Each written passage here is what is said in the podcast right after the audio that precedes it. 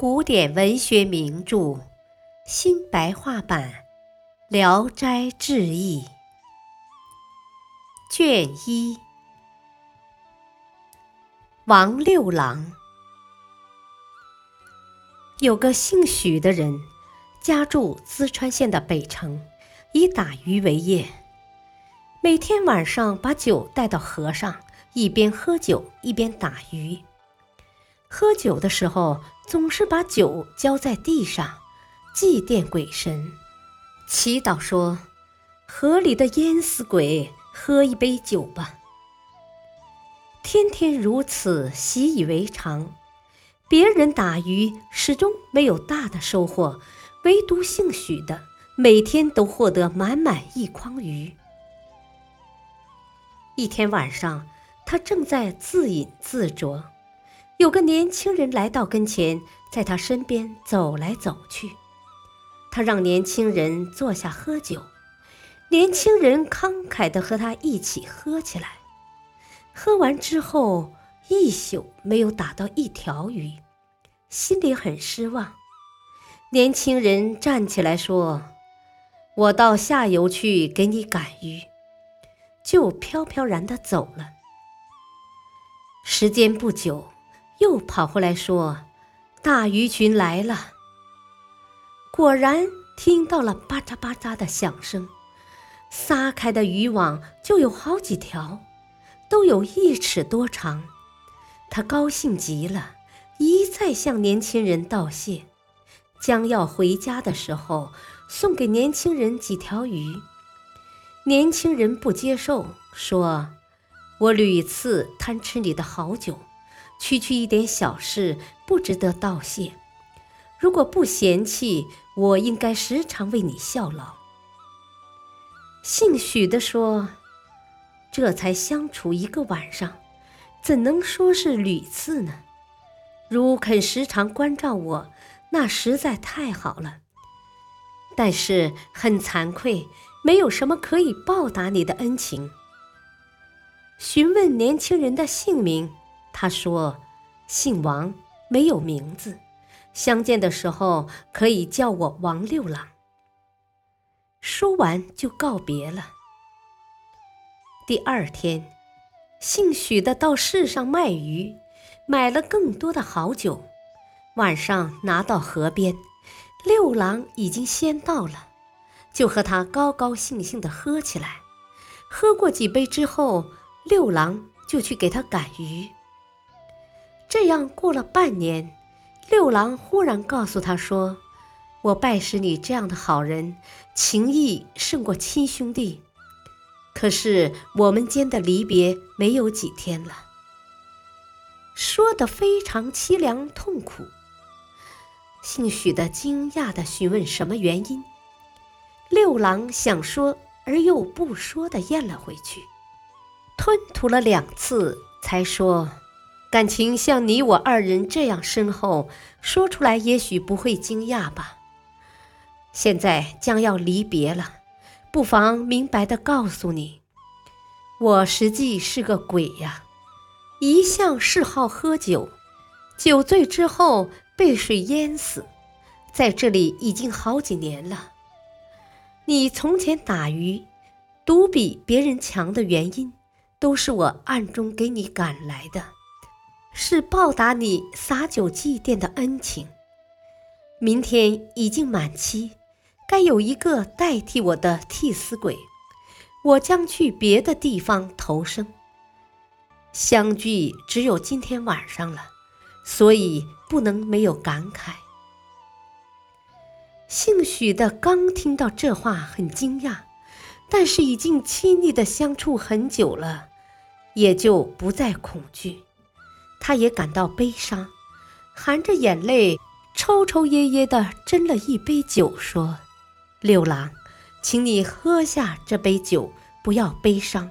好容易相见，马上又要离别，是很悲痛的。但是节期已满，脱离了大难，正好应该庆贺，悲痛是不合情理的。”于是就酣畅地喝起来。他乘机询问：“代替你的是谁呢？”六郎说：“明天哥哥坐在河岸上看着，中午时分有个渡河而被淹死的女子，就是我的替身。”听见村里的公鸡已经报晓了，他们就洒泪告别。第二天，他就坐在河边上等着，要看看即将发生的怪事。到了中午，果然有个妇女。抱着婴儿走来，一到河边就掉进水里去了。孩子被扔在河岸上，张着两只小手，蹬着两只小脚，拼命的哭叫。那个妇女在水里沉默了好几次，忽然湿淋淋的攀着河岸爬了上来，坐在地上歇了一会儿，抱起孩子径自走了。当那个妇女溺水的时候，他心里很不忍，想要跑过去搭救。转而一想，他是代替六郎的，所以就停住脚步，没去搭救。等那个妇女自己爬出河床，他怀疑六郎的话不灵验。到了晚上，仍在原先的地方打鱼，六郎又来了，说。今天又来相会，而且不说分别了。问他什么原因，六郎说：“那个女子已经做了我的替身，我可怜她怀里的孩子，替我一个人，便残害了两条生命，所以把她放掉了。再要找到替身，不知哪年哪月，也许我们两个人的缘分没有到头吧。”姓许的感叹地说：“你这是人人君子的慈善心肠，可以通达上帝了。”从此以后，两个人欢聚饮酒，又和当初一样了。过了几天，六郎又来告别，他怀疑六郎又有了替身。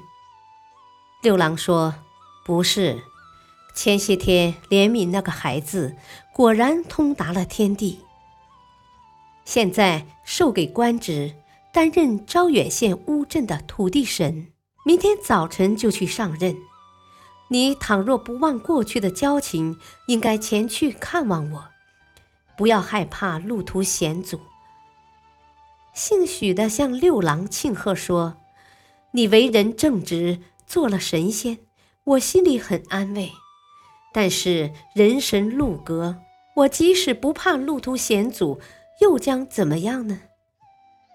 六郎说：“你只管前去，不要担心。”一再叮咛之后，才告别而去。他回到家里，马上就准备行装东行。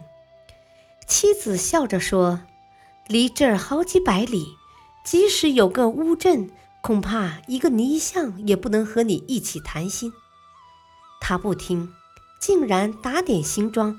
到了招远，打听当地的居民，果然有个乌镇。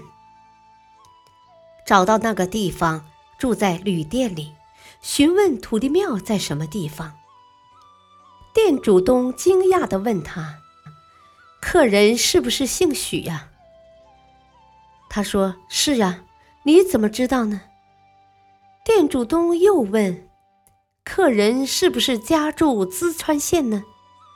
他说：“是的，你怎么知道呢？”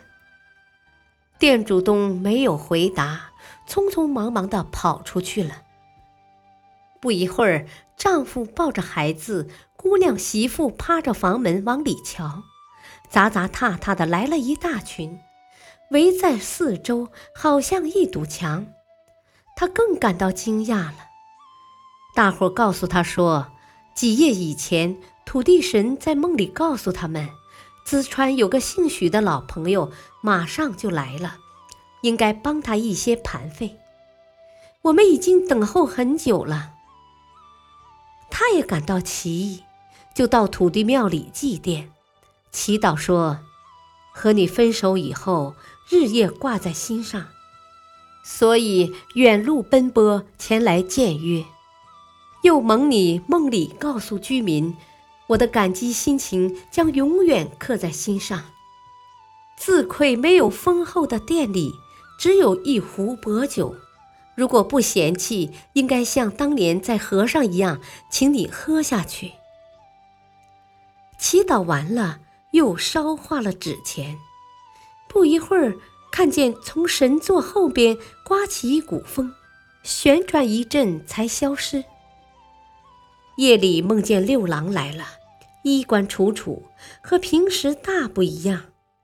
六郎感谢他说：“劳烦你远道前来看望。”真是悲喜交集，只是担任微小的职务，不便和你会面。近在眼前，好像远隔山河，心里很悲痛。居民送你一点微薄的礼物，略以酬谢过去的情谊。如果回家的日子定下来了，我还应当给你送行。过了几天，姓许的想要回家。居民诚恳的挽留他，这家早晨请他，那家晚上请他，一天轮换好几个东道主。他坚决辞谢，要往回走。居民就裁纸写信，大包小裹争着向他送礼。一天没到黑，赠送的财物就装满了口袋。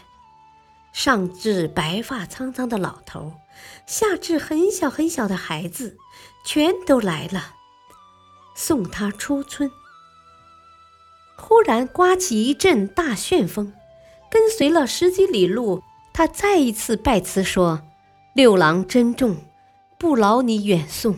你有一副仁爱的心肠，自然能给这一带地方造福，不需老朋友嘱咐你。”旋风盘旋了很长时间才回去，村民也惊叹着返回村里。他回到家里，生活稍微富裕一些，就不再去打鱼了。后来见到招远人，打听六郎的情况，说是很有灵验，有求必应。有人说六郎就在章丘县的石坑庄，不知哪个说法更对。意思是说，身居高官、不忘贪贱之人，这是六郎成为神仙的原因。如今坐在轿子里的达官贵人，难道还能认识戴草帽的人吗？我们乡下有个退职的官吏，家境很穷，有一少年时代的朋友，担任一个薪俸很多的高官，他想投奔那个高官。一定会得到关照，竭尽全力整备行装，跋涉千里前去投奔，结果大失所望，倒空了钱袋子，卖掉了坐骑，才回到家里。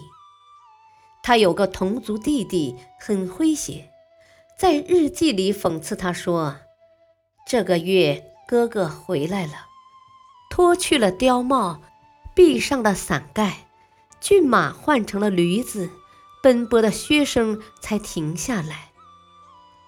想到这里，令人发笑。感谢收听，下期播讲偷桃。敬请收听，再会。